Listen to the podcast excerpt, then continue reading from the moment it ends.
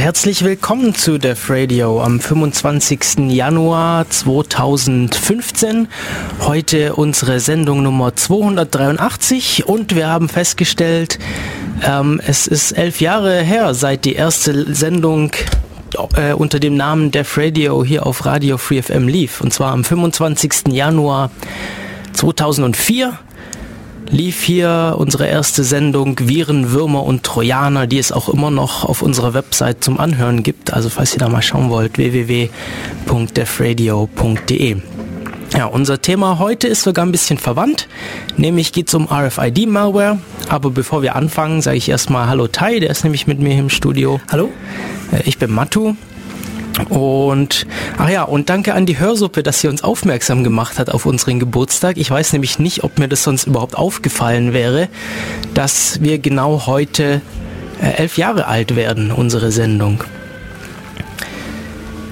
Ja, ähm, zur Website. Ich habe die gerade schon angesprochen. Wir sind, äh, viele haben das schon bemerkt, ziemlich hinten dran mit dem Schneiden und Veröffentlichen vom Podcast. Äh, das liegt daran, dass wir gerade irgendwie fürchterliche technische Probleme mit unseren Schneideskripten und Software haben. Ich habe mir aber fest vorgenommen, mich diese Woche mal äh, dran zu setzen und der Sache ein bisschen, bisschen äh, besser anzunehmen und das endlich mal auf die Reihe zu kriegen. Dann gibt es hoffentlich mal die letzten 15, 20 Sendungen, die da noch auf Veröffentlichung im Netz warten. Gibt es dann hoffentlich bald mal auf der Website. So, haben wir irgendwelche News? Ähm, falls man die Musik da im Hintergrund hört, wir ja, können nichts dafür. Ähm ja, heute in Ulm ist, ist Narrenumzug. Das heißt, ähm, wie jedes Jahr im Januar oder wann auch immer der Jahr, also fällt auch immer auf, eine, auf einen Tag, an dem wir Sendung haben.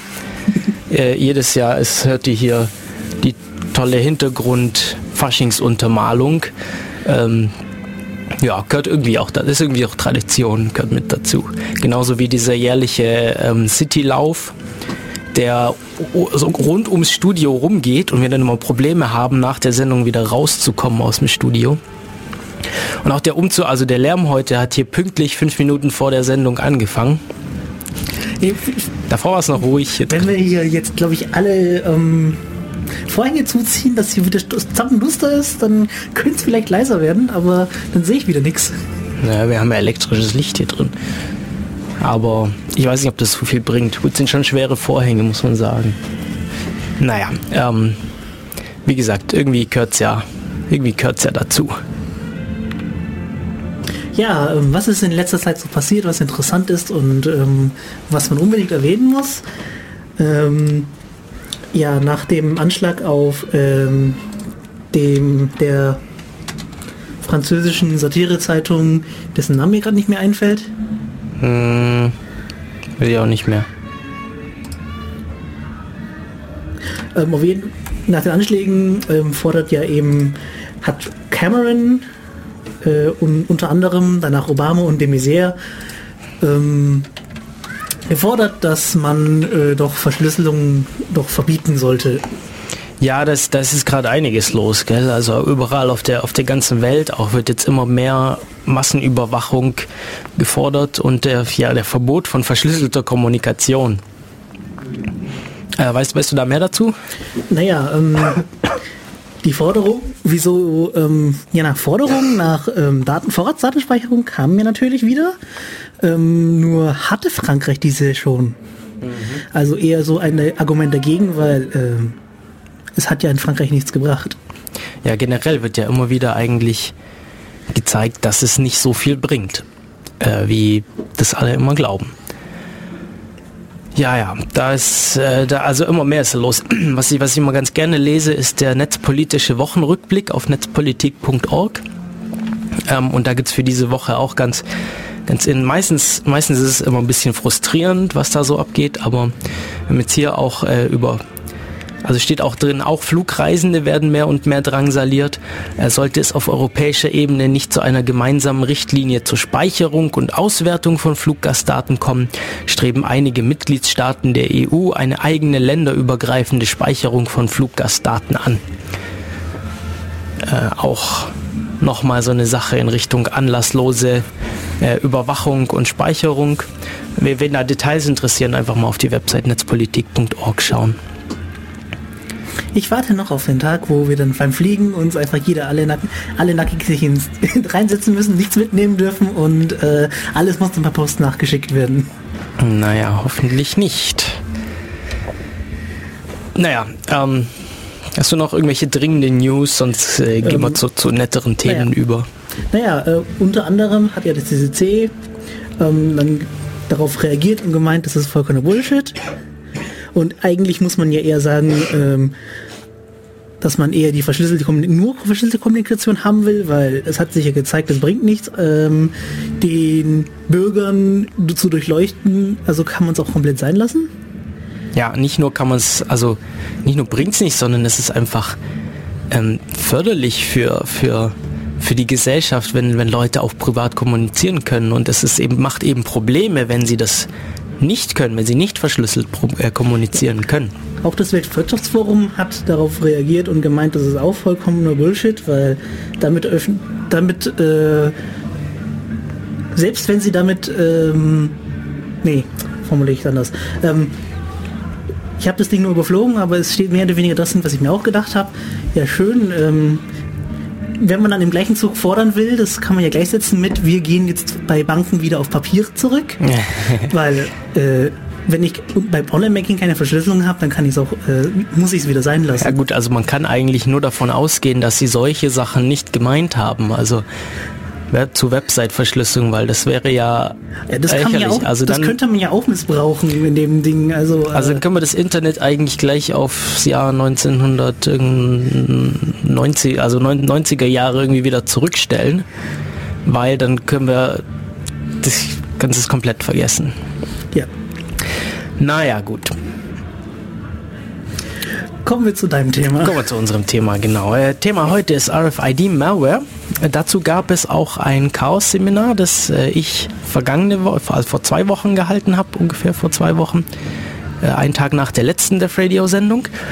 Und ähm, falls euch das interessiert, also wer sich das Ganze nochmal mit, äh, mit Folienunterstützung, mit visueller Unterstützung anschauen möchte, der ist dazu herzlich eingeladen auf der Ulmer CCC Website www.ulm.ccc.de, also www.ulm.ccc.de ähm, nach den Chaos-Seminaren zu schauen. Da gibt es nämlich Aufzeichnungen von fast allen Chaos-Seminaren online, also sowohl als Video als auch nur Audio, allen möglichen Formaten. Gibt es auch als Podcast, wobei ich den nie benutzt habe. Ähm, genau, da gibt es das Ganze. Und falls ihr zu dieser Sendung, also zu dieser Radiosendung beitragen wollt, dann habt ihr auch die Möglichkeit, uns hier im Studio zu kontaktieren. Im IRC-Chat sind schon ein paar Leute aktiv. Äh, und zwar ist es auf dem IRC-Server des Bürgernetzes. Das ist irc.bn-ulm.de. Und wir sind da im Channel Raute Def Radio. Es gibt auch ein Telefon hier im Studio, das hat die Telefonnummer 0731 938 6299. Und ein weiterer einigermaßen schneller Weg, uns zu erreichen, wäre Twitter. Ähm, und da sind wir at und äh, dev-radio. Genau, E-Mail erreicht uns nicht rechtzeitig, weil die muss erst durchs Greylisting. Also wir lesen auch keine E-Mails hier im Studio. Aber wir können uns auch eine E-Mail schreiben, radio.ulm.ccc.de. Lesen wir dann halt erst nach der Sendung. Da könnt ihr euch darüber beschweren, dass unsere Sendungen nicht rechtzeitig online sind. Wie gesagt, ich habe mir fest vorgenommen, das diese Woche mal anzugehen. Okay, äh, bevor wir jetzt anfangen, direkt über das Thema zu quatschen, würde ich sagen, machen wir noch ein bisschen Musik und ähm, hören uns wieder nach Pornophonique mit Sad Robot. Bis gleich.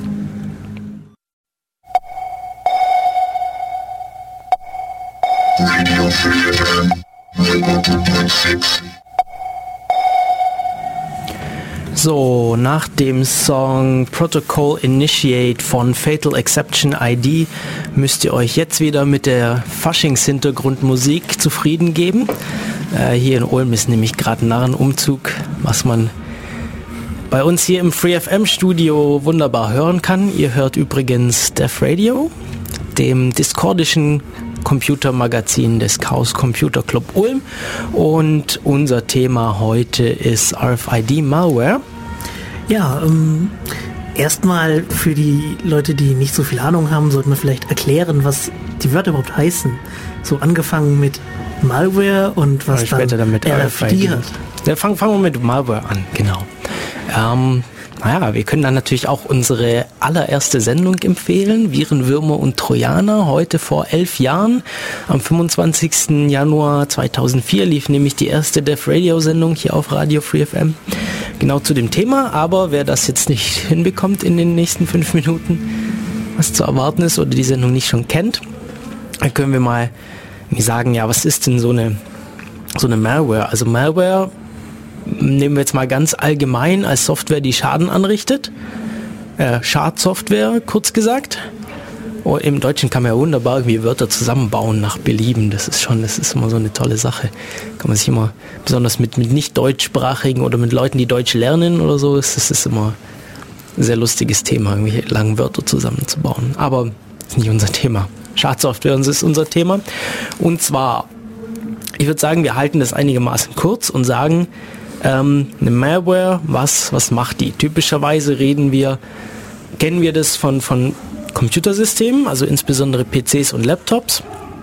Und da hat das Ganze irgendwie mal angefangen, dass Leute halt angefangen haben, ähm, Spaß zu haben mit, mit den Rechnern, weil sie festgestellt haben, ja, man kann ja auch Software schreiben, die ähm, Sachen ausführt, die vielleicht nicht ganz so gedacht sind auf dem System. Also Computer zum Abs- Absturz zu bringen. Ähm, klar, kann man, kann man natürlich äh, irgendwie machen. Bekommt man meistens irgendwie hin. Bis heute auch ist das, ist das ein regelmäßiges Problem. Ähm, und nicht nur, nicht nur kann man, also, da gibt es irgendwie so ganz witziges, so, so, so Spaß-Software, so, so kleine Dinger, die dann irgendwie anfangen, äh, lauter Smileys auf dem Bildschirm zu zeichnen und das CD-Laufwerk wild auf und zu zu machen. Äh, Also ich kenne den einen, der dann ein, ein, einen Krankenwagen über den Bildschirm fahren lässt. okay, ja. Also, Solche. also so ähnlich wie äh, Steam Locomotive.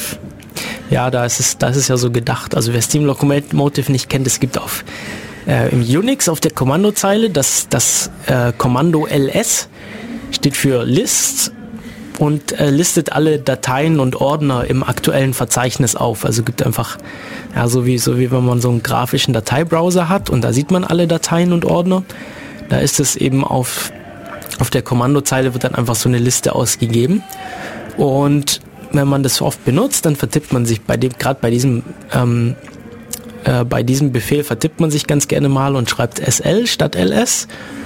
Und das Kommando gibt's auf den meisten Systemen nicht und da hat sich mal irgendjemand gedacht, so hey, das sollte es eigentlich geben und hat dann die Steam Locomotive draus gemacht. Das SL steht dann für Steam Locomotive und dann fährt dann so ein, so ein Zug in ASCII-Art, fährt dann so über den Bildschirm. Man kann auch coole Flags angeben wie minus A. Das ist bei LS heißt es normalerweise, dass es alle Dateien anzeigt, auch versteckte, also auch welche, mit die mit Punkt anfangen. Ähm, und bei SL minus A, das heißt dann Accident und dann sind dann irgendwie in den Fenstern sind Leute, die um Hilfe schreien. Also help, help. Also gab es dann irgendwie einen Unfall in diesem, in diesem Zug. Oder was gibt's noch? L, LS-L, also für minus L für lange Ausgabe, da wird dann zu jedem Ordner noch irgendwelche weitere Info angezeigt. Äh, so letzte, wann es zuletzt editiert wurde, wie groß die Datei ist, die Schreibrechte darauf äh, und eventuell weitere Informationen, wenn es ein Link ist, wohin der führt und so weiter. Also wenn es ein Softlink ist, äh, wie viele Hardlinks es von dieser Datei gibt äh, und so weiter und so fort. Und genauso bei, bei Steam, also SL minus L, das ist dann halt ein langer Zug statt einem kurzen. Ich glaube, normalerweise hat er irgendwie zwei Waggons oder so und dann hat er irgendwie vier oder fünf. Okay. Ist das mit Accident wusste ich jetzt nicht. Das ist mit Accident, mit minus A, ja, das ist immer ziemlich witzig. Gibt dann noch irgendwie so ein, ich weiß nicht, bei irgendwas kann man sie auch fliegen lassen. Also dann wahrscheinlich minus F oder so, das weiß ich jetzt nicht auswendig, was das Flag dazu ist. Okay. Ähm, Das ist Ja. aber, das ist keine Schadsoftware, also das ist halt so, das ist halt so gedacht und das installiert man sich, wenn man, wenn man, wenn man das witzig findet. also Ähm, zu Schadsoftware muss man halt sagen, wieso schreibt man Schadsoftware? Der, der einzige Satz, der einem dazu einfällt und fast immer fast ist, och, er will doch nur spielen. Ja gut, das ist häufig so ähm, und vor allem war das am Anfang so, aber mit der, mit der Weiterentwicklung ist es halt schon stark zu, ähm, Gel zu Geldmotiven gekommen. Also das ist jetzt eigentlich wahrscheinlich so das Vorherrschende. Äh, meistens waren die auch noch einigermaßen harmlos. Die fieseren, die haben dann irgendwelche Sachen kaputt gemacht, die fieseren Malwares. Ähm, also zum Beispiel Dateien gelöscht oder Festplatten formatiert. Ähm, weiß nicht, Bootsektoren kaputt gemacht, sodass der Rechner gar nicht mehr gescheit gestartet ist. Äh, irgendwelche richtig einfach bosartigen Sachen. Ja, das ist dann, das wäre dann das Motiv irgendwie Boshaftigkeit statt Spieltrieb. Gut, vielleicht auch noch ein bisschen mit, weil man es halt kann, aber um sich um zu zeigen, dass man es kann, aber eben eher boshaft und dann aber immer mehr halt auch die Geldschiene. Und wie kann man mit Schadsoftware Geld verdienen? Ja, man kann zum Beispiel ähm, die, die, die Schadsoftware dazu verwenden, Spam zu versenden. Also wenn sich so, so, so ein Virus einnistet auf dem Rechner, dann verwendet er halt diesen Rechner, um ganz viele Werbe-E-Mails zu verschicken. Okay. Und mit denen kann man Geld verdienen. Dann gibt es noch so andere, die einem halt dann anfangen, zu, um Geld zu erpressen. Ja, ja, richtig. Die, die, da, steht, da ja. steht dann meistens irgendwie sowas wie GZ oder GEMA drauf. oder Polizei Weise. ist ganz häufig so. Ja, aber ähm, die haben meistens nichts mit diesen Institutionen zu tun. Die haben eigentlich nie irgendwas mit diesen Institu Institutionen zu tun. Ja, da steht dann, dann kann man halt plötzlich nichts mehr machen, also das blockiert irgendwie die Eingabe. Und es steht dran, ja, ähm, auf ihrem Rechner wurde irgendwie illegale Musik oder illegale Videos entdeckt und Sie müssen jetzt ähm, 100 Euro auf dieses Konto überweisen und dann wird der Rechner wieder entsperrt. Äh, und dann ist dann irgendwie noch so ein Polizeilogo oder, oder eben das GEMA-Logo oder GZ-Logo oder was auch immer ähm, da drauf. Und viele Leute ähm, ja, machen das auch. Die zahlen dann einfach. Ja, fies sind die neuer, also dieses, dieses Ding ist, äh, Typ GEMA ist ja noch nur, es sperrt einen halt den Bildschirm, man kann nichts machen. Das ist noch nicht so schlimm. Schlimm ist dann die andere Typ, der so ähnlich funktioniert, der einfach irgendwelche Dateien verschlüsselt mhm. und man merkt nicht, wann sie verschlüsselt wurden und das könnten wichtige Dateien sein. Ja. Und dann ist man so, hm, scheiße, ich brauche die Datei wieder. Ja. Äh, schreibt gerade im, im Chat, dass das Ganze Scareware genannt wird, also Scare im Sinne von Angst machen. Äh, die soll, mein Gott, das wird ja mal lauter da draußen. ähm, also gut, müssen wir halt mit klarkommen. Ähm, genau, also Erpressung, indem man einfach, ja, oder die Festplatte, ganze Festplatte eventuell verschlüsselt oder halt einzelne Dateien. Und man kriegt dann vielleicht den Schlüssel dazu, um die, die Dateien wieder ranzukommen, wenn man, äh, wenn man Geld bezahlt das, ja, das, das, das zeigt eigentlich, wie wichtig Backups sind. Äh, auf einen anderen Rechner, andere Location, externe Festplatte, wie auch immer. Äh, und zwar so, dass man, dass man es auch gut wiederherstellen kann. Oder gleich alles auf die zur NSA schicken. Ja, genau, die speichern, die haben ja genug Speicherplatz.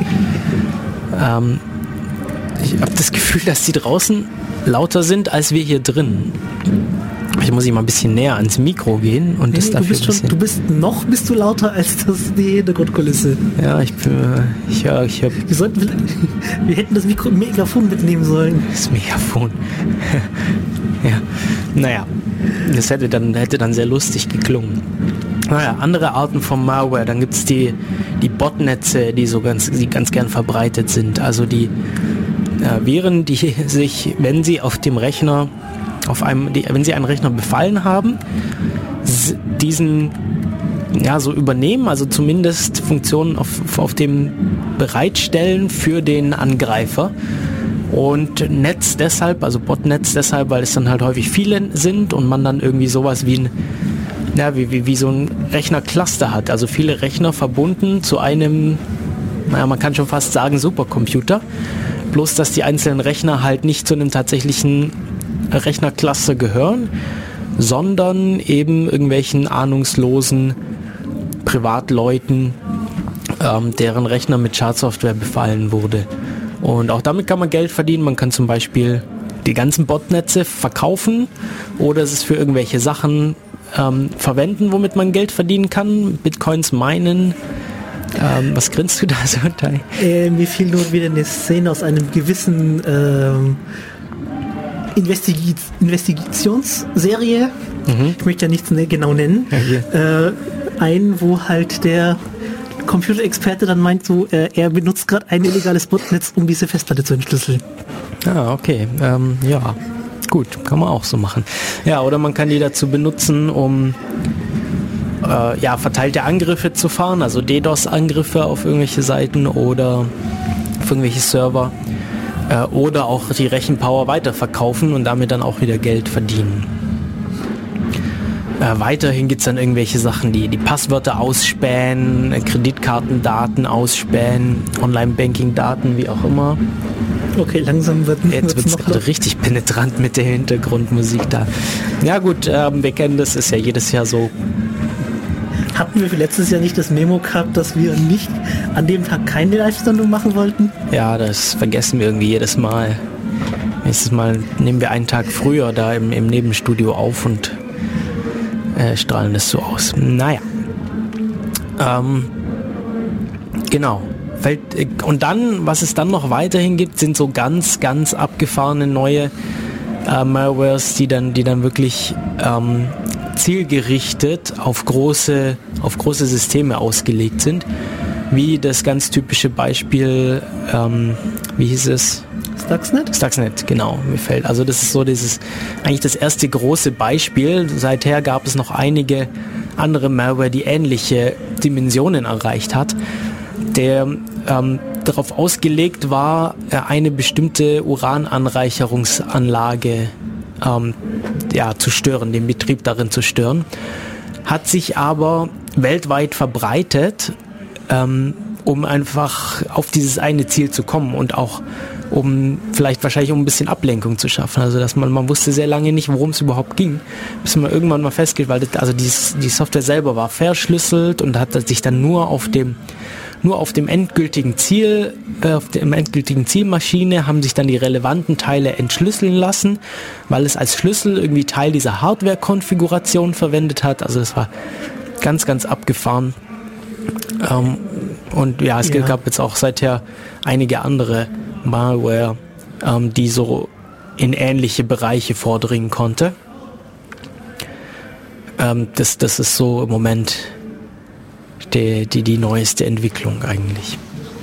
Ja, und dann natürlich, ähm, es gibt jetzt nicht nur Laptops und, und, und PCs, äh, typischerweise sind da Windows-Maschinen die, die Opfer. Äh, natürlich kann man auch Malware schreiben für andere Systeme, aber immer noch am weitesten verbreitet ist Windows-Malware. Aber Android kommt, zieht da jetzt ganz weit hinterher. Äh, ganz ja, Android, hinterher. Also mit, mit, Hilfe von Android äh, wurde ja sozusagen ähm, Microsoft Windows als größtes Betriebssystem ja abgelöst, weil es gibt ja. so viele Handys, dass, wo überall ein Android drauf ist. Genau, und äh, ja, genau, Android ist ja dann auch nicht nur auf Handys, sondern irgendwie also auf jeden Fall auch auf Tablets, auf vielen. Äh, weiß ich jetzt, weiß jetzt nicht, ob es vielleicht auch auf irgendwelchen Navigationsgeräten oder so vielleicht verwendet wird. Mm, ich habe bisher noch keine gesehen. Die meisten, die ich bisher gesehen habe, sind immer noch so ein Embedded Windows. Embedded Windows oder Linux, die, mhm. ich glaube die TomTom, naja, wie auch immer. Ähm, ja, was machen die da draußen? Naja. Ich dachte, ich dachte eigentlich, der Umzug ist etwa ungefähr erst um zwei hier in der Gegend. Ja, wir haben ja schon halb zwei. Aber da vorne, da, da ums Eck an der nächsten Kreuzung haben sie irgendwelche Bühnen und Bänke und Tische aufgebaut. Also es wird da wahrscheinlich von irgendeiner Bühne hier reinschallen. Vom Münsterplatz aus? Oh je. Nee, nee, direkt an der nächsten Kreuzung da, da äh, Herrenkellergasse. Ah, okay. Kreuzung Platzgasse. Ja, ich habe da nicht genau hingeschaut. Ich bin gleich hm. vom Theater aus hierher gegangen. Ja, ich bin auch aus der anderen Richtung gekommen. Naja. Oh. Ähm, ja, was ist dann RFID? RFID ist, steht für Radio Frequency Identification und das ist eigentlich auch so der, der, der hauptsächliche Zweck, nämlich Sachen zu identifizieren, also irgendwelche physischen Objekte ähm, mit, mit, mit, sol mit solchen sogenannten RFID-Tags auszustatten. Und das ist einfach nur ein, ein kleiner Chip mit einer Antenne, der wenn er, wenn ein Lesegerät in der Nähe ist, das, das versucht diesen zu finden, antwortet der mit, mit einer Identifikationsnummer. Also ist eigentlich die Idee. Man hat so ein Lesegerät, das äh, sendet ein Signal aus und alle äh, Tags, die alle RFID-Tags, die in der Nähe sind, antworten mit ihrer eindeutigen Identi äh, Identifizierungsnummer und deshalb auch Radio Frequency Identification. Also es ist Radio Frequency, es geht ähm, kontaktlos oder zumindest drahtlos äh, über, über die Luft ähm, und es wird eben identifiziert damit. Also meistens, es gibt dann schon ein paar Ausnahme, Ausnahmen, aber meistens geht es wirklich nur um diese Identifizierung und die Dinger sind auch nicht besonders schlau, diese Chips. Häufig haben die auch keine, keine eigene Stromversorgung, sondern der Strom kommt über diese äh, über dieses Magnetfeld, das der, das der Reader, das der Leser erzeugt. Und nur dann können sie auch irgendwas, ähm, können sie auch antworten. Äh, manche haben auch irgendwie Batterien drin und können dann, können dann ähm, können aktiv irgendwas machen und haben vielleicht noch ein bisschen mehr Logik mit drin. Äh, das ist aber die Ausnahme, weil es einfach bei vielen Sachen unpraktisch ist, öfter die Batterie zu tauschen. Zum Beispiel bei Haustieren gibt es ja die Möglichkeit, denen so Chips unter die Haut zu implantieren, so mhm. RFID-Tags, für den Fall, dass das Haustier mal abhaut und gefunden wird, dass man dann identifizieren kann, wem das gehört. Das Haus? Haustier, was? Ha Haustier, jetzt. Ich habe hab Haus verstanden. Habe ich nur Haus also, gesagt? Ja, ähm, Moment, wie läuft das Haus weg? Also wenn das Haus kann natürlich nicht weglassen, das Haustier. Ah, okay, ähm, ja, stimmt. Für den Fall, dass ich mich versprochen habe, entschuldige. Ähm, genau, also falls das Haustier abhaut, um, damit man das identifizieren kann. Ähm, oder ganz viel wird es verwendet in, in so Warenlagern. Äh, da gibt es auch ähm, es gibt auch ganz, ganz unterschiedliche Spezifikationen und, und, und äh, Standardisierungen von diesen RFID-Tags. Die fangen an bei, bei ganz niedrigen Frequenzen, ähm, niedrigen Megahertz-Bereich, gehen hoch bis, bis mehrere Gigahertz. Ähm, und außerdem unterscheiden sie sich ganz stark darin, wie weit man sie auslesen kann. Also es geht los bei zwei bis zehn Zentimeter Entfernung mhm. bis hin zu 200 Meter war jetzt das höchste, was ich gelesen hatte. Ja, also solche RFID-Systeme, also kann man zum Beispiel kaufen. Es gibt dann so diese Systeme, die sagen so, hey, äh, du verlierst, wenn du öfters dein Zeugs verlierst, hier klebst du ein Double drauf, dann findest du es auch wieder. Mhm. Das funktioniert auch so ähnlich. Ja, genau. Ähm, ja, und das ist eigentlich so im Großen und Ganzen RFID. Will ich mal kurz nachschauen, ob wir da noch irgendwas Wichtiges dazu haben. Es gibt noch eine interessante Sache, ähm, die mir einigermaßen neu war, als ich angefangen habe, mich mit dem Thema zu beschäftigen. Und zwar äh, unterscheiden manche Autoren zwischen Farfield und Nearfield RFID. Und da unterscheidet sich die Technologie, wie ähm, Daten übertragen werden. Und zwar diese, diese Nearfield äh, RFID ähm, funktioniert eben nur Nearfield, also in der Nähe, äh, über, über bis, bis hin zu, zu mehreren Zentimetern. Und zwar äh, funktioniert da typischerweise die Datenübertragung so, dass halt der Reader so ein Magnetfeld erstellt, woraus der woraus der Tag äh, seine Energie bezieht, das aber auch zur Kommunikation verwendet wird. Und bei Farfield ist es dann typischerweise so, dass man dann noch ähm, zusätzliche Antennen hat. Also selbst wenn er seine Energie aus sowas äh, bezieht, dass er dann ähm, noch, dass es dann noch zusätzliche Antennen gibt, ähm, die, die die Daten dann äh, auf, auf, auf herkömmlichem Radio-Frequency-Wege übertragen und es nicht auf dieses Magnetfeld aufmoduliert wird, so wie bei dieser, bei der Nearfield-Technologie. So, jetzt wird es draußen wieder ziemlich laut. Vielleicht machen wir einfach nochmal äh, ein bisschen Musikpause, um mal wieder andere Musik zu hören als die ganze Zeit Trommler. Äh, und zwar hören wir uns dazu jetzt einfach mal vom Jazz Street Trio den Song Go Away Blues an. Bis gleich.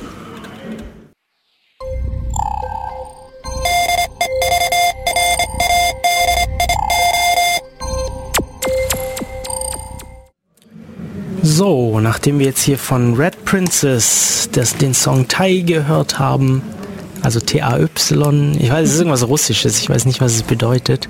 Ich weiß auch nicht, wie man auf Russisch schreibt man es auch irgendwie anders. Ähm, geht's hier weiter auf Radio Free FM mit Def Radio. Übrigens zur Musik. Wir spielen freie Musik, wenn es geht.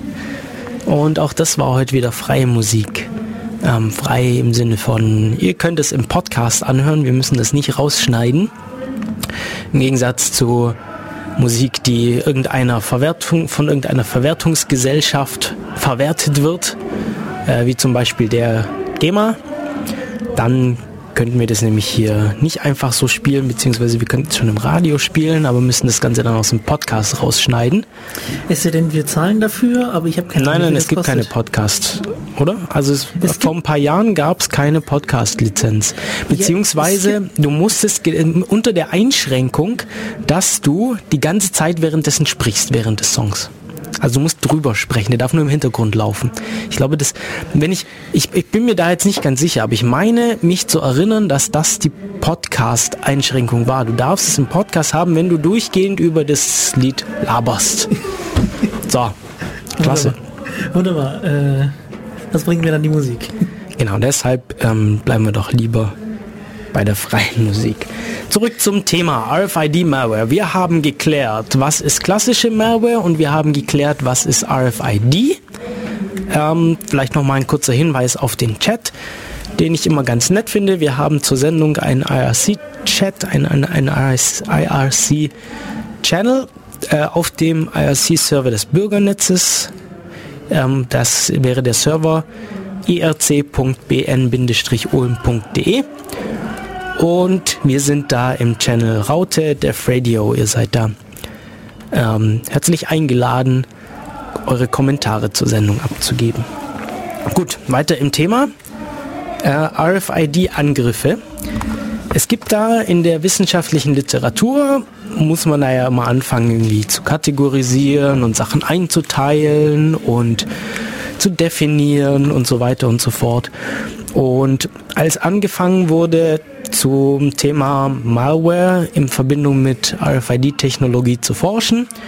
Ähm, wurden da eben auch so Versuche gestartet, mögliche Angriffe auf RFID-Technologie zu kategorisieren bzw. zu klassifizieren.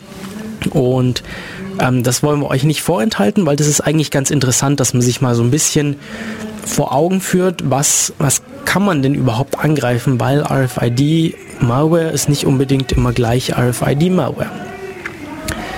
So, und ähm, ein bekanntes Beispiel ähm, da, äh, da von, von, Klassifizierung aus einem dieser wissenschaftlichen Paper ähm, von einem Autor namens Mitros, Mitrokotza ähm, und Kollegen stammt die Klassifizierung in äh, in verschiedene Layer, also auf was für, was, für eine, was für eine Schicht wird da angegriffen. Und zwar zum einmal die physische Schiff, Schicht, also wirklich die, die ähm, Tags selber, die Hardware, die, die, die, die physikalischen Objekte oder die physikalische Übertragung selber oder der Network Transport Layer, also das sind so, das ist so die etwas ab abstraktere Sicht, also schon die Software-Sicht ähm, auf die Datenübertragung.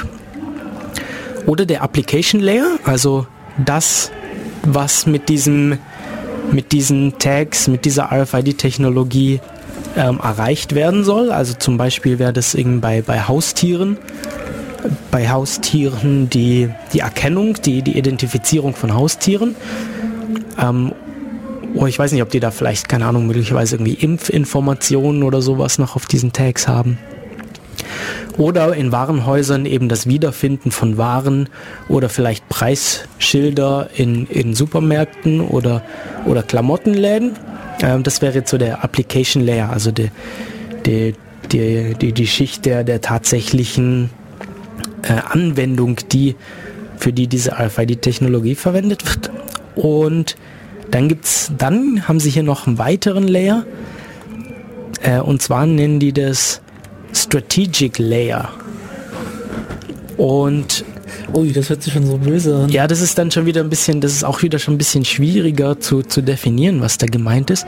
Und darunter fallen so Sachen wie ähm, Industriespionage, Social Engineering, ähm, äh, Gefahren oder Gefährdungen für, für Privacy, für, für die Privatsphäre und Targeted Security Threats, also Targeted ähm, wirklich gezielte Angriffe auf, auf bestimmte Systeme. Wenn man uns Physical Layer dagegen anschaut, da ist zum Beispiel das, ähm, das Ausschalten oder das, also Disabling, wie übersetzt man Disabling? Ähm, ja, das, das, das äh, nicht unschädlich machen, sondern Deaktivieren? De Deaktivierung, ja, genau. Deaktivierung von Tabs. Tags zum Beispiel durch einfach die Tags wegnehmen. Also wenn man jetzt irgendwie ein Preisschild hat oder, oder so ein, so, so ein Tag, der, der als Dieb Diebstahlschutz dient, äh, irgendwo in einem, sagen wir, Klamottenläden an so, an so einer Hose ist irgendwie eingenäht oder festgemacht. Dann, und wenn man rausläuft, ohne zu bezahlen, dann äh, geht der Alarm los. Dann kann man natürlich versuchen, den einfach zu entfernen. Also einfach durch, wäre ein Angriff auf diesen physisch, physisch, physical Layer und zwar permanently disabling Tags, einfach den den Tag wegnehmen. Den Tag zerstören ist eine andere Möglichkeit. Da gibt es so ein ganz cooles Beispiel. Von damals hieß es noch Föbut. Mittlerweile heißt der Verein Digital Courage. Ähm, die haben damit zu tun hatte, obwohl ich weiß gar nicht, ob das damit zu tun hatte. Auf jeden Fall gibt es da so, so einen Teil namens RFID Zapper.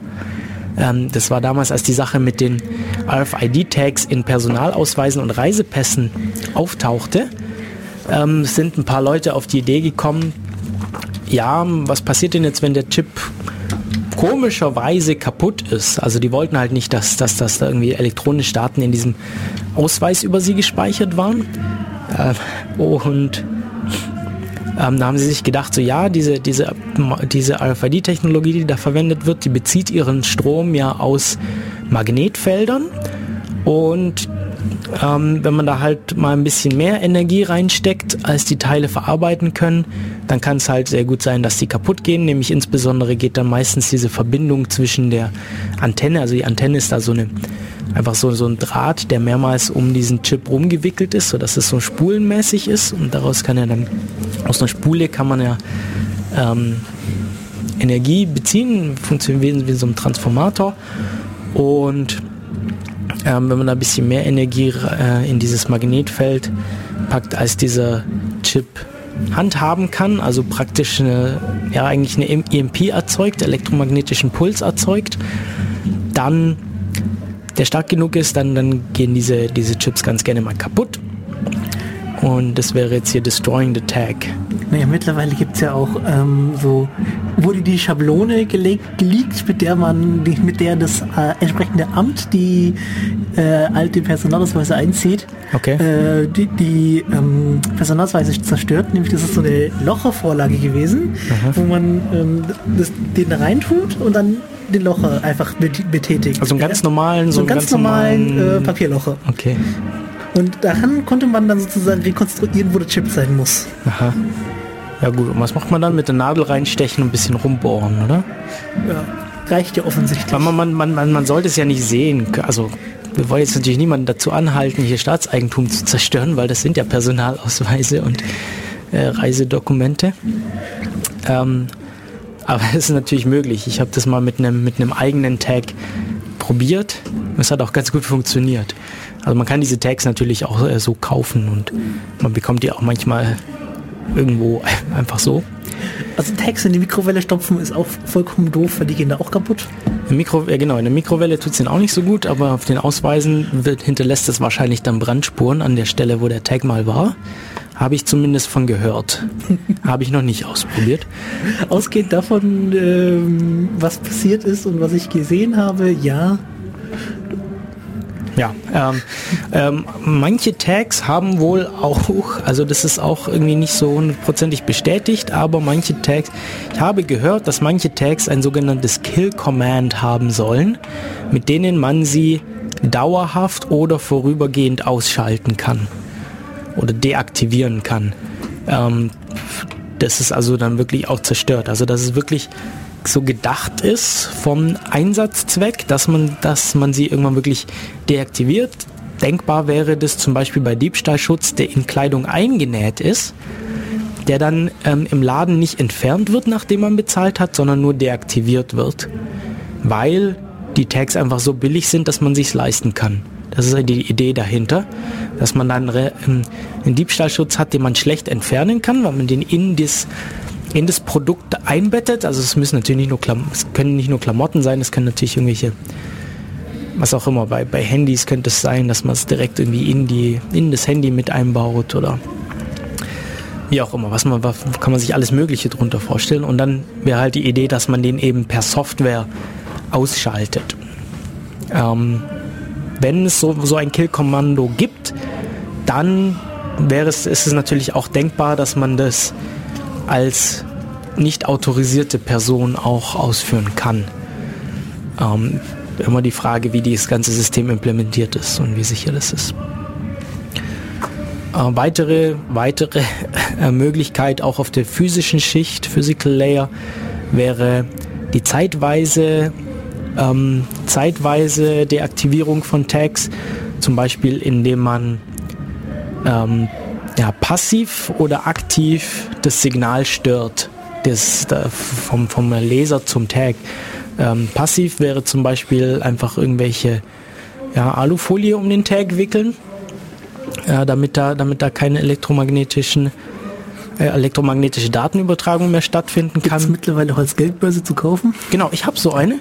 Ich finde die, find die super. Also ich habe hier so einen so ein, so ein Geldbeutel, der hat ein äh, Fach für sechs, sechs Karten, Scheckkartenformat. Ähm, häufig, wie gesagt, in dem Personalausweis und in unseren Uni-Ausweisen und so sind ja RFID-Tags drin und dieses Fach ist halt aus Metall einfach. Und dann hat es hier unten noch so einen Hebel dran, mit dem man die ausfahren kann. Also man kann die dann ganz schnell auch wieder verwenden. Ah, okay. Ähm, yeah. das ja, die, die Benutzbarkeit soll ja nicht darunter leiden, dass man äh, das Ding in Alufolie einwickeln will. Genau, und das, das Ding hat sogar einen, einen Design Award gewonnen, und zwar den, den Red Dot Design Award. Oh. Ähm, ich finde es auch, also es ist wirklich großartig. Es ist auch ganz flach und klein und, und es fällt überhaupt nicht auf im, in der Hosentasche. Äh, bloß Münzen passen keine rein, dafür habe ich dann so einen kleinen extra Beutel immer noch im Rucksack. Hm. Oder halt Münzen in der Hosentasche. Ähm, bin, ich, bin ich schwer begeistert von. Ähm, genau, oder äh, aktives Jamming, also man baut ein Gerät, das auf derselben Frequenz wie diese, wie diese Tags eben ausgelesen werden, äh, ganz starke Signale erzeugt, die das Signal vom Tag ich glaub, übertönen. Die, die Geräte sind, glaube ich, wieder in Deutschland verboten unter Hacker-Paragraph irgendwas. Es kann, ja, Jamming, das ist ein bisschen schwierig. Also vor allem, wenn die, wenn die Frequenzen, in denen es sendet, ähm, Lizenzen benötigen, dann ist es nochmal problematischer. Also für viele Frequenzen, irgendwie Mobilfunk und für die meisten Frequenzen, um zu senden, braucht man ja Lizenz. Und meistens sind Jammer ja relativ starke Signale und auch noch über über größere Bandbreiten hinweg. Das ist da rechtlich ganz, ganz schwierig, aber machbar natürlich.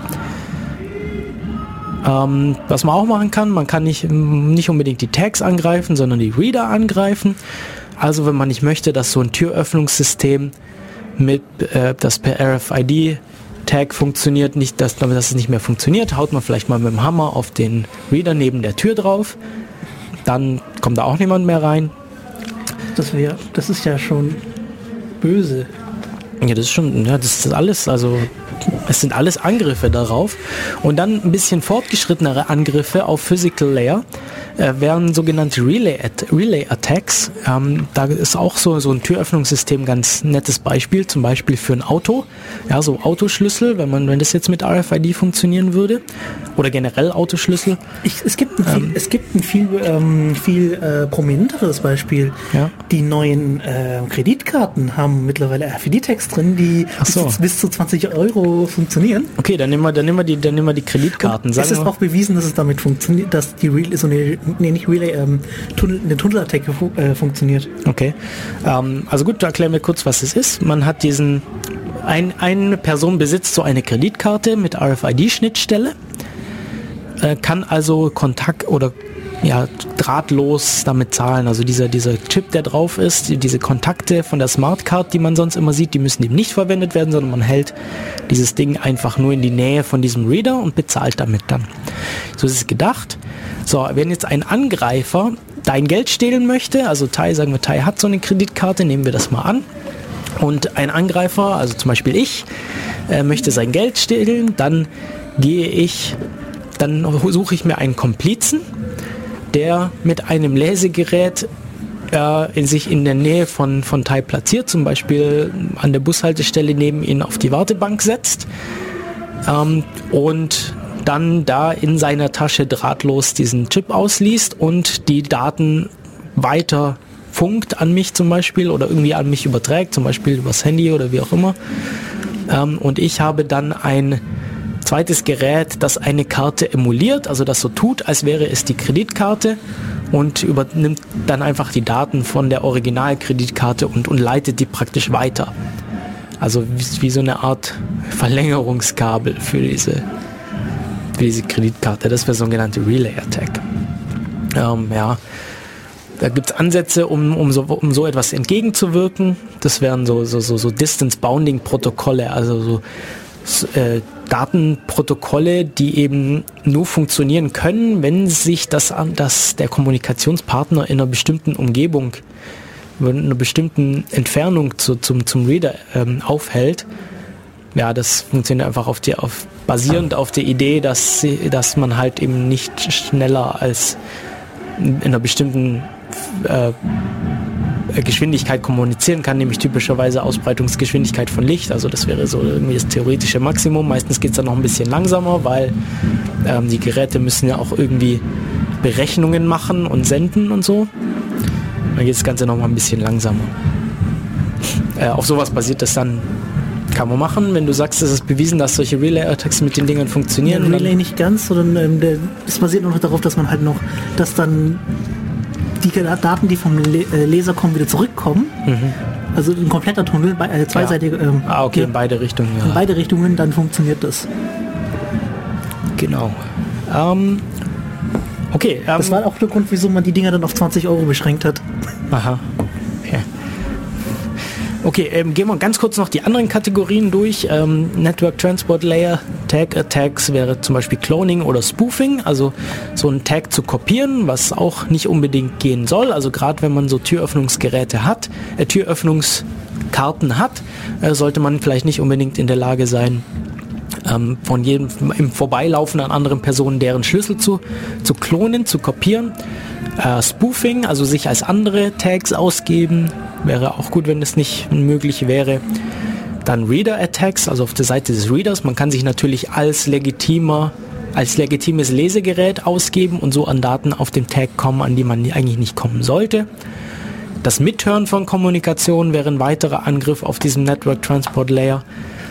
Ähm, genau, also einfach, einfach mithören, was, was, was reden dieser Tag und der Reader da. Und dann Angriffe auf das Protokoll selber.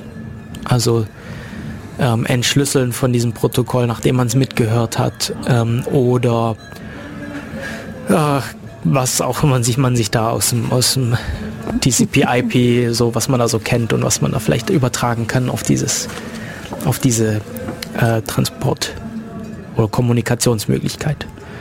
So, Application Layer haben wir dann Unauthorized Tag Reading, also ich bin, bin ich lese die Tags, obwohl ich nicht dazu äh, autorisiert bin. Das Modifizieren von Tags gehört in diese, gehört in diese Kategorie mit dazu. Und Angriffe auf die Middleware, da werden wir später noch ganz, ganz äh, noch detaillierter drauf kommen. Das ist nämlich eigentlich so das Interessanteste. Middleware ist nämlich das, was hinter dem Reader liegt. Also meistens bringt mir der Reader allein nicht so viel, außer ich möchte jetzt irgendwie nur eine Nummer wissen. Keine Ahnung, bei bei, wie gesagt, bei Haustieren wird das ganz gerne gemacht. Man hat dann nur die Nummer und guckt dann irgendwie nach, zu welchem Tier gehört es, wer ist der Halter und so weiter. Ähm, meistens hat man da aber noch irgendwelche Logik hinten dran, die dann irgendwas macht und die kann man natürlich auch angreifen und typischerweise sind da eben so Sachen wie Buffer Overflows oder Code Injection ähm, die, die Angriffsmöglichkeit. Strategic Layer habe ich schon gesagt, äh, Wirtschaftsspionage, Social Engineering, äh, Datenschutz, äh, Gefährdungen und gezielte Angriffe auf bestimmte Personen oder Firmen oder einfach irgendein, irgendein bestimmtes Ziel. Und dann haben sie noch eine weitere Kategorie Multilayer Attacks hier ähm, in diesem Paper eingeführt, die, bei denen man über, auf mehreren Layern gleichzeitig was machen muss. Und das wären zum Beispiel so Covered Channels, also ähm, ähm, dass man Daten extrahiert aus dem System über einen Kanal, der eigentlich nicht, der, der nicht so gedacht ist. Also dass man versucht über einen ja, versteckten Kanal Daten aus diesem ähm, aus, aus, aus einem System zu extrahieren, zum Beispiel darüber, wie viel Strom es braucht oder, oder wie auch immer. Dann Denial of Service Attacks wären da mit dabei, ähm, Traffic Analysis, Krypto-Attacken, muss man auch meistens mehrere äh, Layer betrachten. Side-Channel-Attacks ist nochmal, also die sind, die sind ein bisschen verwandt mit den Covered-Channels, aber in Covered-Channels macht man das explizit, also da ver verwendet man ein, zum Beispiel, weiß nicht, ja, nehmen wir jetzt irgendwie, das Gerät braucht Strom und ja, man verwendet dann zum Beispiel de, den Ton, den das Netzteil macht, wenn man mehr oder weniger Strom äh, zieht, also die, die, die Frequenzunterschiede, die da, die da entstehen und verwendet, verwendet dann praktisch die, das Audio, um irgendwelche Daten zu übertragen. Und Side-Channel-Attacks ist das gleiche, bloß dass man das halt nicht absichtlich macht, sondern dass es da irgendwie unabsichtlich passiert. Ich verstehe den Unterschied immer noch nicht. Ja, bei Cover, Covered Channel versuchst du eben über einen Kanal zu kommunizieren, der eigentlich nicht unbedingt als typischer Kommunikationskanal gedacht ist. Mhm.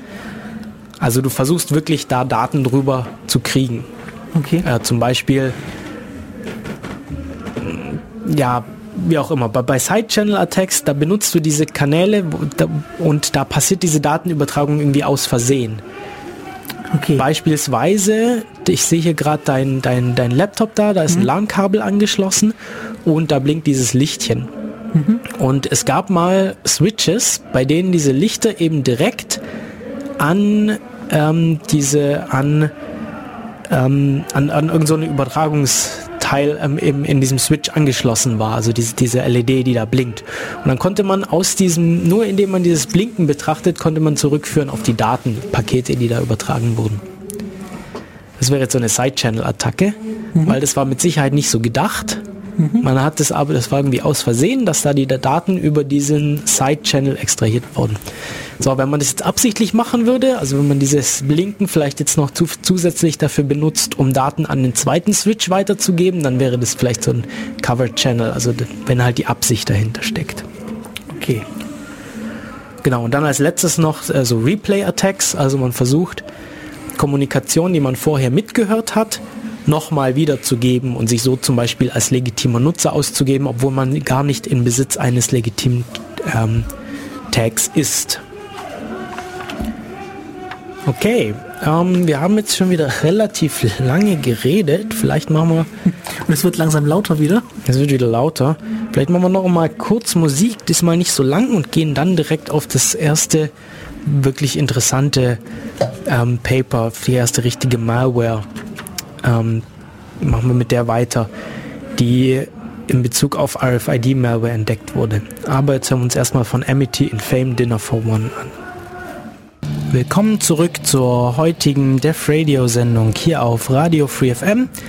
Äh, heute mit Narrenumzug, Hintergrundsuntermalung.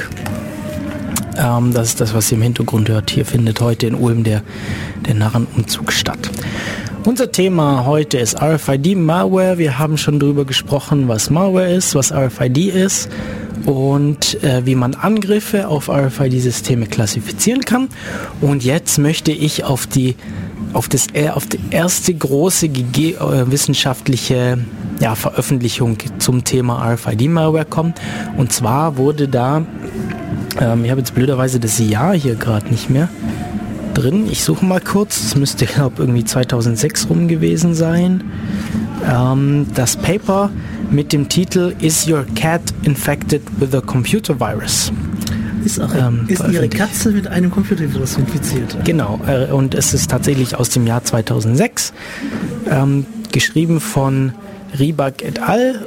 Ähm, ein Co-Autor ist, ist der Andrew Tannenbaum aus, aus Amsterdam, äh, berühmter Computerprofessor, also Computer, Science Professor, Informatikprofessor, so heißt es, äh, in Amsterdam. Ja, und dieses Paper hat, hat nicht zuletzt wegen des Titels hohe Wellen geschlagen, nämlich ja, ist ihre Katze mit einem Computervirus infiziert. Das ist natürlich schon ein bisschen reißerischer Titel und irgendwie haben dann die Medien darauf reagiert mit, oh mein Gott, alle Haustiere sind mit Viren infiziert. und die RFID, äh, die RFID-Technologie ist dem Untergang geweiht oder es ja, darf nicht mehr verwendet werden und da Reaktionen darauf von, von Kunden, die RFID-Systeme einsetzen, war dann wohl panisch bei ihren Herstellern, bei den, bei den Herstellern der RFID-Systeme anzurufen und zu sagen, oh, was ist da los? Äh, wir können alles nicht mehr benutzen. Ja, aber das ist immer so, wenn dann plötzlich die Medien zuschlagen und dann plötzlich meinen, äh, sie wüssten irgendwas, was eigentlich nur so, wie soll man sagen, so aggressiv, äh, nee, nee, äh, ja, das, das dann so übertrieben dargestellt ja. Ja, war, so, war halt übertrieben dargestellt, aber das war's doch. Das, ja. In keinster Weise stand da irgendwas im Dings drin, dass da jetzt die Katze äh, davon Schaden nehmen würde. Ja, die Katze schon mal gar nicht. Äh, wenn dann die, das System des Tierarztes, das, der, der dieses Teil ausliest. So, ähm, wo, worum ging es da tatsächlich? Um das Paper zu verstehen, ähm, müssen wir uns müssen wir uns kurz anschauen, wie SQL-Injections funktionieren. Also SQL ähm, steht auch für Structured Query Language, beziehungsweise wird auch so genannt. Ähm, manche sagen auch, ja, eigentlich steht SQL nur für SQL und für nichts anderes, aber das sei mal dahingestellt, also eventuell auch Structured Query Language. Auf jeden Fall ist es eine, eine Sprache, um Abfragen aus Datenbanken auf Datenbanken auszuführen. Also um ähm, Daten aus Datenbanken auszulesen oder Daten in Datenbanken zu verändern oder hinzuzufügen. Und Injections, also Code Injection, ist eine Sache, man, bei der man versucht, in ein laufendes System ähm, Code, also Software-Code einzu, einzufügen, zu injizieren, der da eigentlich nicht reingehört, also Programmcode auszuführen, in einer laufenden Software, die eigentlich nicht ausgeführt, der eigentlich nicht ausgeführt werden sollte. Bei SQL-Injections läuft es so, dass man zum Beispiel, nehmen wir jetzt, nehmen wir jetzt mal, nehmen wir jetzt mal einfach eine, eine ähm, Warensuchmaschine. Also man hat irgendwie einen Online-Shop und ähm, hat da so ein Suchfenster und das, da kann man dann eingeben, ich suche nach Waschmaschinen, also sucht, gibt man Waschmaschine ein und dann wird daraus so eine SQL-Abfrage generiert, die in der Datenbank nachschaut, alle Produkte, in denen das, das Wort Waschmaschine drin vorkommt. So, jetzt kann man versuchen, in dieses Suchfeld statt nur Waschmaschine, kann man jetzt versuchen, SQL-Code reinzuschreiben. Und wenn das nicht entsprechend dagegen geschützt ist, ist es möglich, dass man dann erfolgreich damit ähm, SQL eine eigene SQL-Abfrage auf diese Datenbank ausführen kann, die da eigentlich nie hätte reinkommen sollen. Das bedeutet SQL Injection. Äh, beziehungsweise auch Code Injection auf eben SQL-Datenbanken. Ich glaube, so ein kleiner Verweis auf den XKCD 327 ist auch interessant. XKCD 327, genau. welches ist das? Äh, die Mutter, ich, die ihr Kind so genannt hat. Ach so, äh, ja, genau. Ähm, die, genau, da, das, ist, das ist der Comic, dass, dass äh, ähm, Eltern ihr Kind so mit eben SQL Query als Namen gegeben haben und äh, die Schule dann alle ihre Studentendaten verloren hat. Deswegen, ähm, ja, gut. So, wie wird diese SQL-Injection äh, verwendet? Das Beispiel, das Sie da in diesem Paper sich ausgedacht haben, also es ist ein rein fiktionales Beispiel. Ja, das ist auch ziemlich, also man muss zugeben, es ist ein bisschen weit hergeholt, aber das Paper war einfach dazu gedacht, um das Bewusstsein ein bisschen dafür zu ähm, hervorzubringen oder zu verstärken, dass ja RFID-Tags beliebige Daten enthalten können und die eben nicht auch unbedingt immer gutartig sein müssen. Also dass man auf jeden Fall den Input überprüfen sollte, genau wie man das in Web, ähm, bei Webformularen auch macht oder bei allen anderen Computersystemen, wo Daten von außerhalb auf in dieses System kommen. So, das Beispiel, das sie sich da ausgedacht haben, war so ein Supermarkt ähm, Warenverteilungszentrum, in das ähm, in den Boxen zum, zum Verschiffen ähm, oder Verschicken von Waren verwendet werden und Boxen, die in diesem Zentrum ankommen, werden irgendwie ausgepackt und die sollen dann wieder verwendet werden. Und dazu haben die solche RFID-Tags. Da steht zum einen eine ID drauf, zum anderen steht aber auch der Inhalt dieser Box da drauf. Und wenn so eine Kiste dann ankommt in dem Verteilerzentrum, wird das, dieser Tag gelesen, die Waren werden ausgepackt. Das, was drin war, also was dieser Inhalt dieser Box, wird in eine Datenbank geschrieben und aus der Datenbank wird dann wieder auf den Tag draufgeschrieben, was neu in diese Kiste verpackt werden soll und dann kann eben das restliche System da anhand von dessen anhand dessen, was da drin steht, was da neu in diese Kiste rein soll, kann das irgendwie automatisch mit neuen Waren befüllen und dann automatisch verschicken. Und ja, wenn man jetzt eben in diesem, auf diesem Tag nicht nur die Bezeichnung der Ware speichert, sondern eben so eine SQL-Query, dann kann man es schaffen, in die Datenbank so Code zu initiieren oder Daten zu injizieren. Und was sie gemacht haben, war eine ähm, so eine Reverse Shell da rein zu injizieren. Also Code, der auf dem, auf dem Rechner, der den ausführt, einen, einen TCP-Port öffnet und damit für einen Angreifer ähm, es ermöglicht, dass er Kommandos direkt auf diesem Rechner ausführen kann. Und zwar wurde dazu äh, einfach per ähm, Netcat, das ist so ein Programm, um einfach eine TCP oder, äh, oder UDP-Verbindung aufzumachen, ähm, wurde da einfach alles an eine Shell weitergegeben, was auf einem bestimmten Port ankam. Und, wenn, und ausgelöst wurde das Ganze durch Server-Side-Includes. Und zwar gibt es, wenn bei bestimmten äh, Webservern, zum Beispiel beim, beim Apache Webserver, Servers, sogenannte Server-Side-Includes aktiviert sind, dann ist es möglich, ähm, Code aus einer Webseite heraus aufzurufen auf dem Webserver. Eigentlich ist es dazu gedacht, um so dynamische Daten da einzufügen, zum Beispiel das aktuelle Datum oder, oder kompliziertere Daten. Ähm, aber da wurde es eben verwendet, um dieses Hintertür aufzumachen. Und zwar wird die dann aufgemacht, wenn der Manager sich in seiner Web-Applikation anschauen möchte, welche, äh, welche Waren gerade so verarbeitet werden.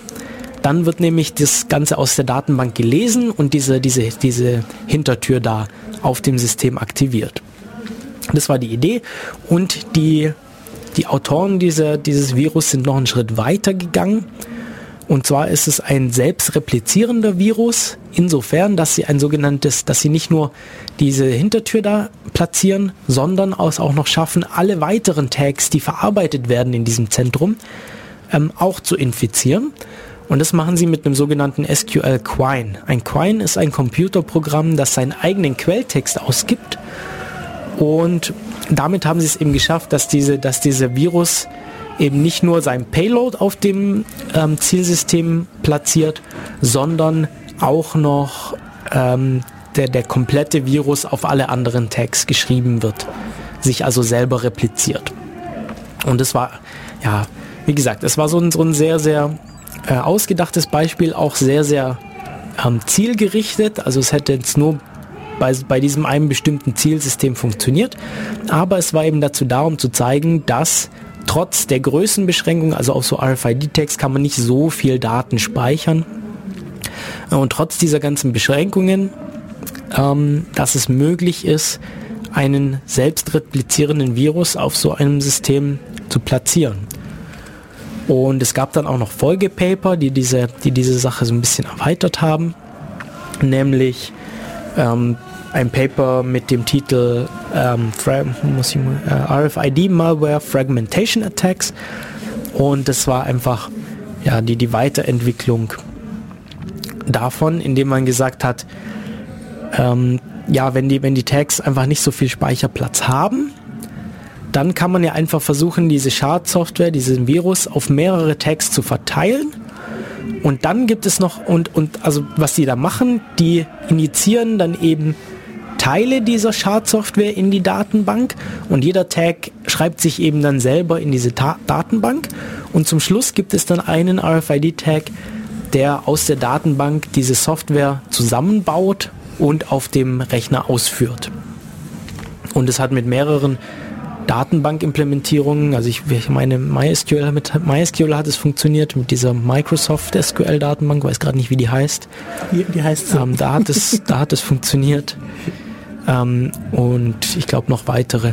Also gibt es das Paper mit dem Titel ähm, RFID Malware Fragmentation Attacks. Genau. So, ist das jetzt ein Grund zu, zu Hekt, äh, zur Panik?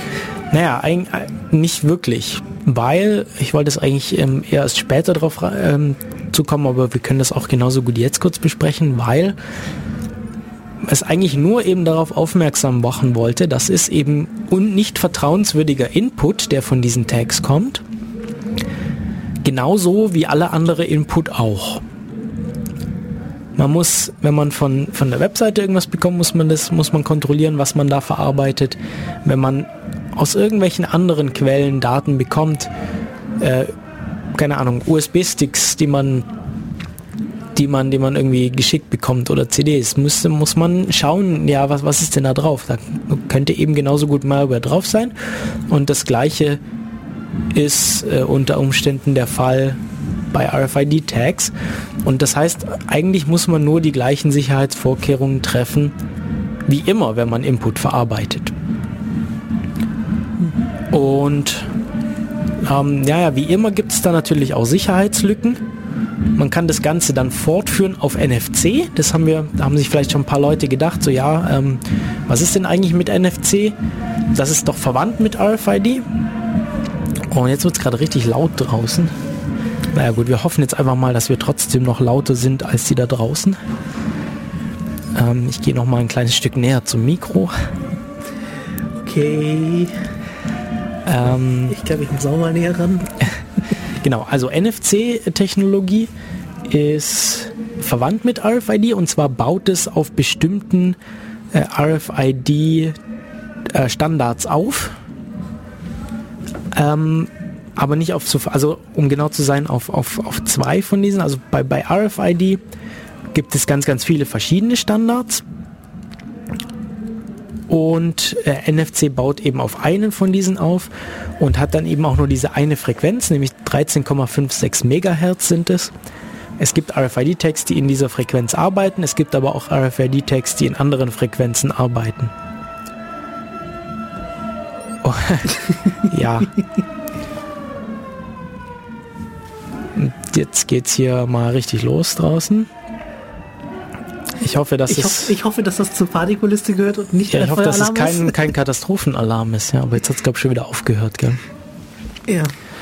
Ähm, scheint also zum Umzug gehört zu haben. Genau, also NFC weiter. Ähm, weiterer großer Unterschied ist, RFID-Tags werden normalerweise nur gelesen. Also Daten fließen in eine Richtung, nämlich vom Tag zum Reader.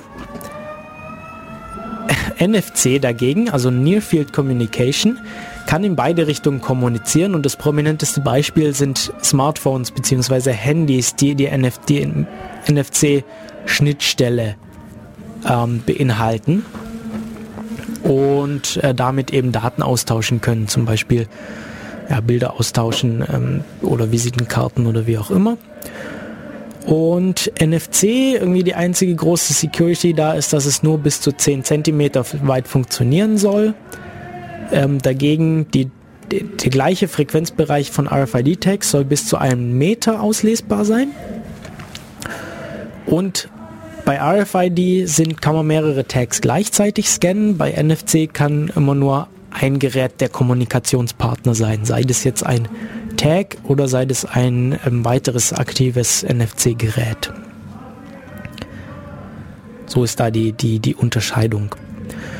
Und ja, nachdem jetzt eben viele Telefone oder nach, mit NFC, nachdem die auch sehr, sehr verbreitet sind, liegt es natürlich nahe, sich da die Sicherheit mal anzuschauen. Genauso wie das zum Beispiel auch mit USB gemacht wurde, in USB-Schnittstellen. Und da gab es ein Paper eine wissenschaftliche Veröffentlichung noch vor der Zeit der Smartphones. Also die haben sich ein Fe die haben damals ein Feature Phone getestet. Da gab es noch keine Smartphones. Hm, soweit ich mich erinnere, war das irgendein Nokia und damals war es ja typisch, dass man Drittanbieter-Software nur über diese Java Mobile Edition drauf machen kann. Also man kann also so Java Applets drauf deployen oder Java Programme drauf deployen äh, mit dieser mit diesem Java Mobile Edition und ja, da haben sie eben auch mehrere Sicherheitslücken in diesem NFC-Stack gefunden und ähm, zum Teil auch ausgenutzt, nämlich auch sie haben so ein selbstreplizierendes Virus geschrieben, das mithilfe, das mithilfe von so Smart Postern funktioniert. Also NFC hat so diese, die Möglichkeit, Smart Poster zu scannen. Das muss man sich so vorstellen, dass man einfach ein Poster hat. Ähm, heutzutage haben die auch oft so QR-Codes drauf, die auf die Website äh, leiten ähm, was aber auch öfter mal gemacht wird, ich habe da auch schon so Poster gesehen, dass eben statt oder zusätzlich zu dem QR-Code QR -Code, ähm, noch so ein NFC-Tag oder RFID-Tag drin ist, der eben die gleiche Funktion hat, nämlich eine, einfach eine URL enthält. Und das Handy, wenn man dann mit diesen Tag scannt, macht dann den Browser auf und geht auf diese URL. So, jetzt normalerweise ähm, wenn man Software installiert auf solchen Feature Phones, dann wird man ganz viele Sicherheitsabfragen gefragt. Zum einen erstmal wird man gefragt, so ja, du willst jetzt gerade Software runterladen, es ist potenziell gefährlich, willst du das überhaupt? Dann wird man vor der Installation gefragt, so ja, jetzt wird Software installiert, das ist gefährlich, willst du das, bist du sicher? Und dann bei der Ausführung nochmal und da gibt es irgendwie eine ganze Reihe an Sicherheitsabfragen. Und diese, diese Forscher haben festgestellt, wenn man über NFC so, so eine URL aufruft, dann werden plötzlich fast alle von diesen Sicherheitsabfragen einfach übersprungen. Die Software wird automatisch im Hintergrund heruntergeladen und installiert und nur das Ausführen muss dann noch mit einem Tastendruck bestätigt werden, was natürlich dann viel wahrscheinlicher ist, dass es auch ausgeführt wird. So, und das Ganze kann sich jetzt auch noch selber replizieren, nämlich so, dass wenn dieses Virus erstmal auf dem Handy ist, dann fängt es diese RFID-Tags ab, dieses, dieses Lesen von, also wenn man dann sein Handy an so ein RFID-Tag oder NFC-Tag hält, wird dieses, wird so ein Event generiert und der wird abgefangen von dieser, ähm, von diesem Virus und der versucht dann erstmal zu schreiben, also diesen RFID-Tag neu zu beschreiben. Eigentlich sollte es nicht möglich sein, aber wenn die Hersteller da jetzt nicht dran gedacht haben, das irgendwie auszuschalten, dass der beschreibbar ist, dann schreibt sich dieser Virus erstmal selber wieder auf diesen Tag, beziehungsweise schreibt sich die, UR, schreibt die URL zu, zu dieser Malware auf diesen Tag. Und dann, um sie noch, um ein bisschen äh, nicht so auffällig zu sein als, als Schadsoftware, haben sie dann noch hinzugefügt, dass wenn man zweites Mal, also wenn das Handy schon infiziert ist und man so einen Tag scannt, dass es dann wieder auf die Original-Website weiterleitet, ähm, damit es einfach nicht so auffällig ist, dass da jetzt irgendwas schiefgegangen ist und so ist, wie es nicht sein sollte. Offensichtlich ist es ja nicht aufgefallen, dass, dass es beim ersten Mal nicht die Seite aufgerufen hat. Ja, kann ja mal schiefgegangen sein, dann macht man es halt, kennt man ein zweites Mal und dann passt es wieder. Okay, ähm, ich habe schon wieder ein bisschen trockene Kehle. Machen wir noch einmal Musikpause, würde ich sagen. Wir haben jetzt nur noch so ein bisschen mehr als 20 Minuten, aber wir haben jetzt auch nicht mehr so wahnsinnig viel Thema. Deshalb machen wir noch mal Musikpause. Na, wir sind jetzt angelangt beim Song vom äh, Diablo Swing Orchestra, der Balrog Boogie. Und danach ähm, reden wir noch mal ein bisschen weiter über NFC Schnittstellen beim, bei Handys und zwar diesmal bei aktuelleren Smartphones. Bis gleich.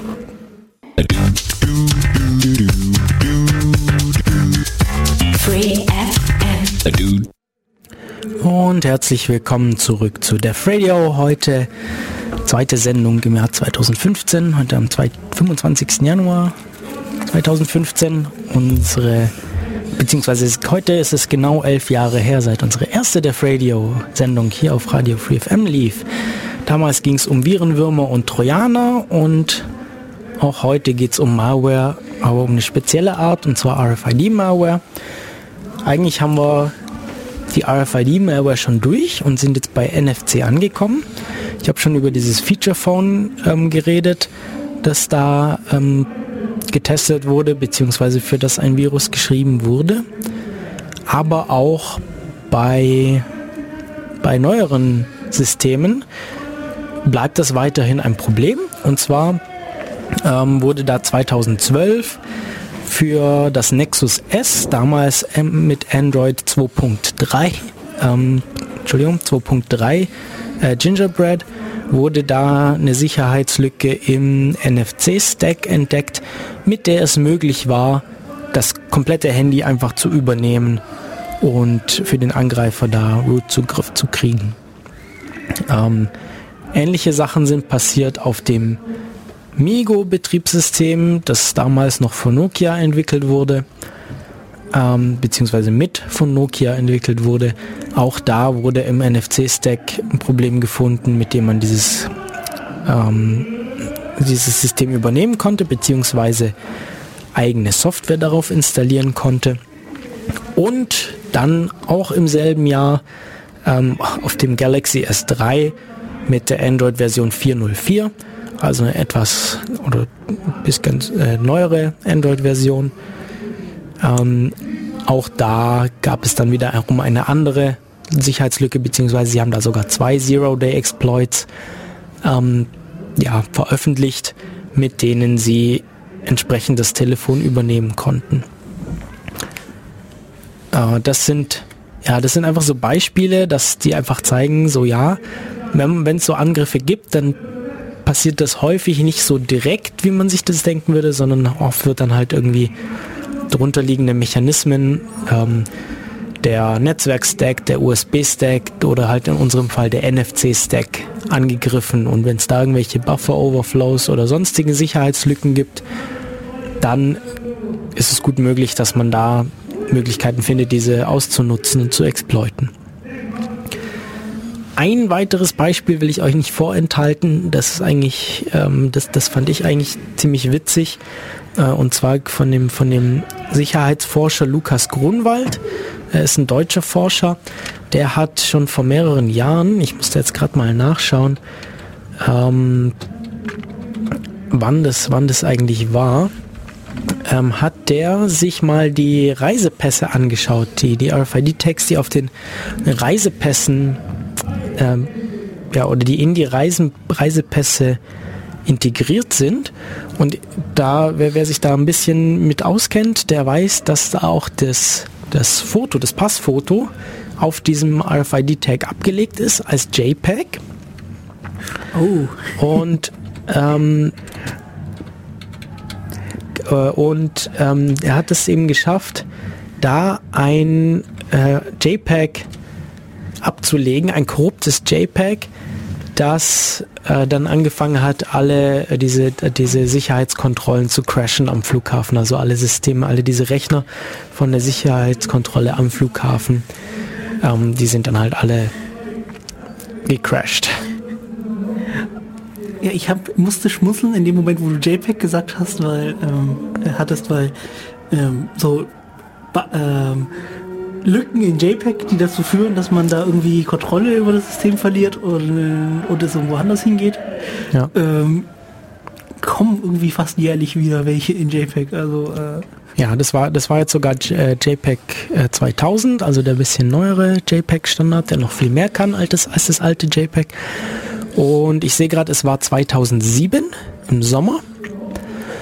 Und äh, Grunwald hat dazu gesagt, äh, if you're able Entschuldigung, if you're able to crash something, you are most likely able to exploit it. Also wenn man es schafft, es zum Absturz zu bringen, ist es sehr wahrscheinlich, dass man in der Lage ist, diese, diese Lücke, dieses Problem, das man da entdeckt hat durch diesen Absturz, auch auszunutzen, um irgendwelchen Schindluder mitzutreiben.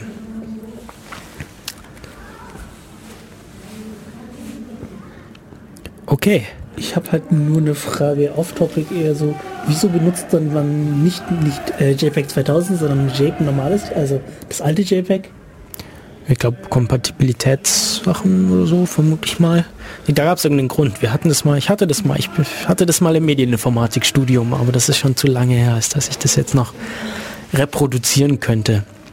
Ich glaube, es hat irgendwas mit Kompatibilitäten zu tun. Ja, ähm,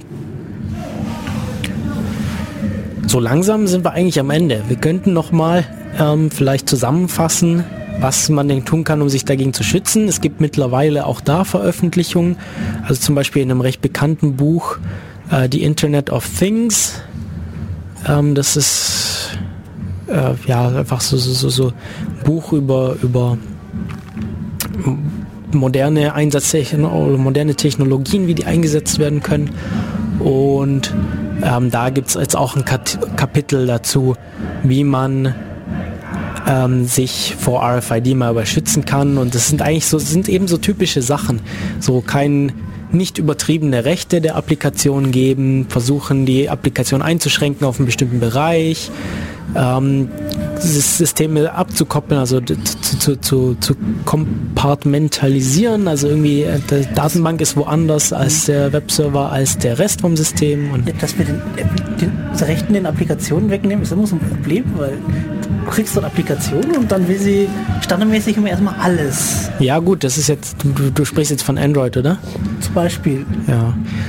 Ja, aber es ist ja, also zum Beispiel auf, dem, auf, auf klassischen Rechnersystemen ist es ja schon nochmal was anderes. Da läuft zum Beispiel der Webserver, wenn es richtig konfiguriert ist, eben nicht als Root, ähm, sondern halt als eigener als eigener ähm, Benutzer, der dann halt genau die Rechte hat, die er braucht. Er braucht nämlich insbesondere meistens dann den, das, die Rechte Port 80 aufzumachen und, 4, und 443 für, für SSL ähm, was man ja als normaler User eigentlich nicht hat, so auf einem typischen Linux-System.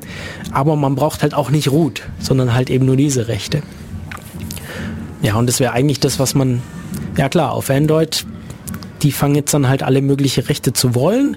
Ja, meistens brauchen die die ja auch. Die Frage ist, ist, die Frage ist halt, will man die Funktionalität, die sie da mitbringen, dann haben? Zum Beispiel will man, dass sie Werbung einblenden und so Sachen. Ähm, da brauchen sie halt bestimmte Rechte, zum Beispiel Zugriff auf Zugriffs aufs Internet oder Kontaktdaten und so Zeug. Es gibt aber viele Apps, die das gar nicht brauchen und trotzdem haben wollen. Äh, ist halt die, meinst du, dass die dann einfach, dass die Entwickler dann einfach per Default alles mal mit reinnehmen oder von aus einer anderen App kopieren oder so. Ja, das ist so der Eindruck, so dass sie alles haben wollen. Dann, man kann zwar, wenn man selber Root drauf hat, ja bestimmte Apps drauf tun, die einem das Ding äh, wieder einschränken. Ja. Aber das will man ja auch nicht. Also, ja. also man kann es tun, aber man, das will man ja dem normalen Benutzer nicht zumuten, dass er das selber ständig machen muss. Hm. Naja, äh, um sich vor SQL-Injections zu schützen, gibt es die Möglichkeit, zum Beispiel, eine Möglichkeit wäre Prepared Statements zu verwenden. Das ist dann, da wird dann diese, diese Abfrage eben nicht dynamisch verwendet, sondern die wird praktisch vorbereitet und man kann sie dann nur noch mit Parametern befüllen. Dann ist es nicht, nicht mehr so leicht möglich, da Code zu injizieren.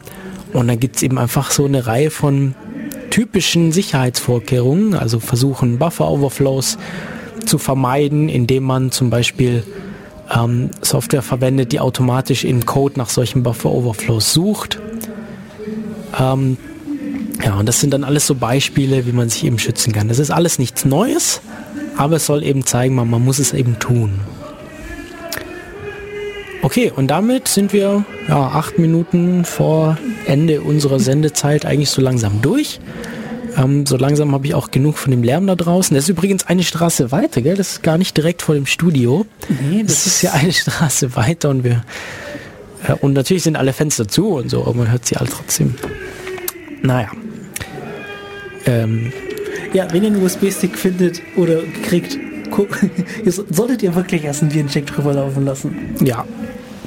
Ja, vor, vor allem, wenn man den findet. Oder vielleicht zuerst mal ähm, neu formatieren oder so. Aber dann kann es natürlich sein, dass die Firmware irgendwie auch gehackt ist, dass der Stick selber den USB-Stack angreift. Ähm, also vielleicht lieber wegschmeißen als verwenden. Aber was kann man denn auch sinnvoll verwenden, wenn, auch, wenn selbst die Firmware gehackt ist? Ja, da gab es auch irgendwie dieses Beispiel mal auf dem, auf dem Chaos-Seminar über, ich glaube, das war auf das Chaos-Seminar über Android, äh, USB, Android Malware over USB oder so. Ich glaube, da war das Beispiel vom, vom Sergei, dass, dass irgendwelche Hersteller so billig Festplatten verkauft haben, die so tun, als hätten sie ein Terabyte Platz oder zwei Terabyte mhm. oder wie auch immer. Aber in Wirklichkeit war dann irgendwie ein 100 28 MB USB-Stick drin, der so getan hat, als wäre er ein Terabyte oder zwei Terabyte und hat dann immer so im Kreis geschrieben, so dass, dass das halt alte Daten halt immer wieder überschrieben wurden. Ja. Wunderbarer Ringpuffer. Genau. Du bist dann ja ein sehr teurer Ringpuffer. ähm, ja, hast du noch irgendwelche Fragen oder so? Ich selbst nicht. Ähm, Im Chat gibt es auch keine. Im Chat habe ich, sehe ich jetzt auch nichts, aber da müssten wir auch erstmal eine halbe Minute warten, ja, bis wir, sie reagieren. Wir, wir haben jetzt auch nur noch eigentlich ein paar Minuten Zeit, dann ist es eigentlich ein ganz guter Abschluss, ähm, uns von dem Karnevalsumzug da draußen zu verabschieden und von allen Hörern. Und wir hören uns dann in 14 Tagen wieder mit einem noch nicht näher bestimmten Thema. Ähm, Genau. Da Im Studio waren Tai und ich bin Matu. Und unser Thema heute war RFID-Malware. Wir hören uns zwei Wochen wieder. Die Musik von heute habe ich schon auf die Website gestellt. Wer nachschauen wollte, was für Musik wir gespielt haben, äh, auf der, unsere Website www.defradio.de. Und da gibt es jetzt auch noch ein bisschen Musik. Und wir sagen schon mal Tschüss. Ciao. Tschüss, bis zum nächsten Mal.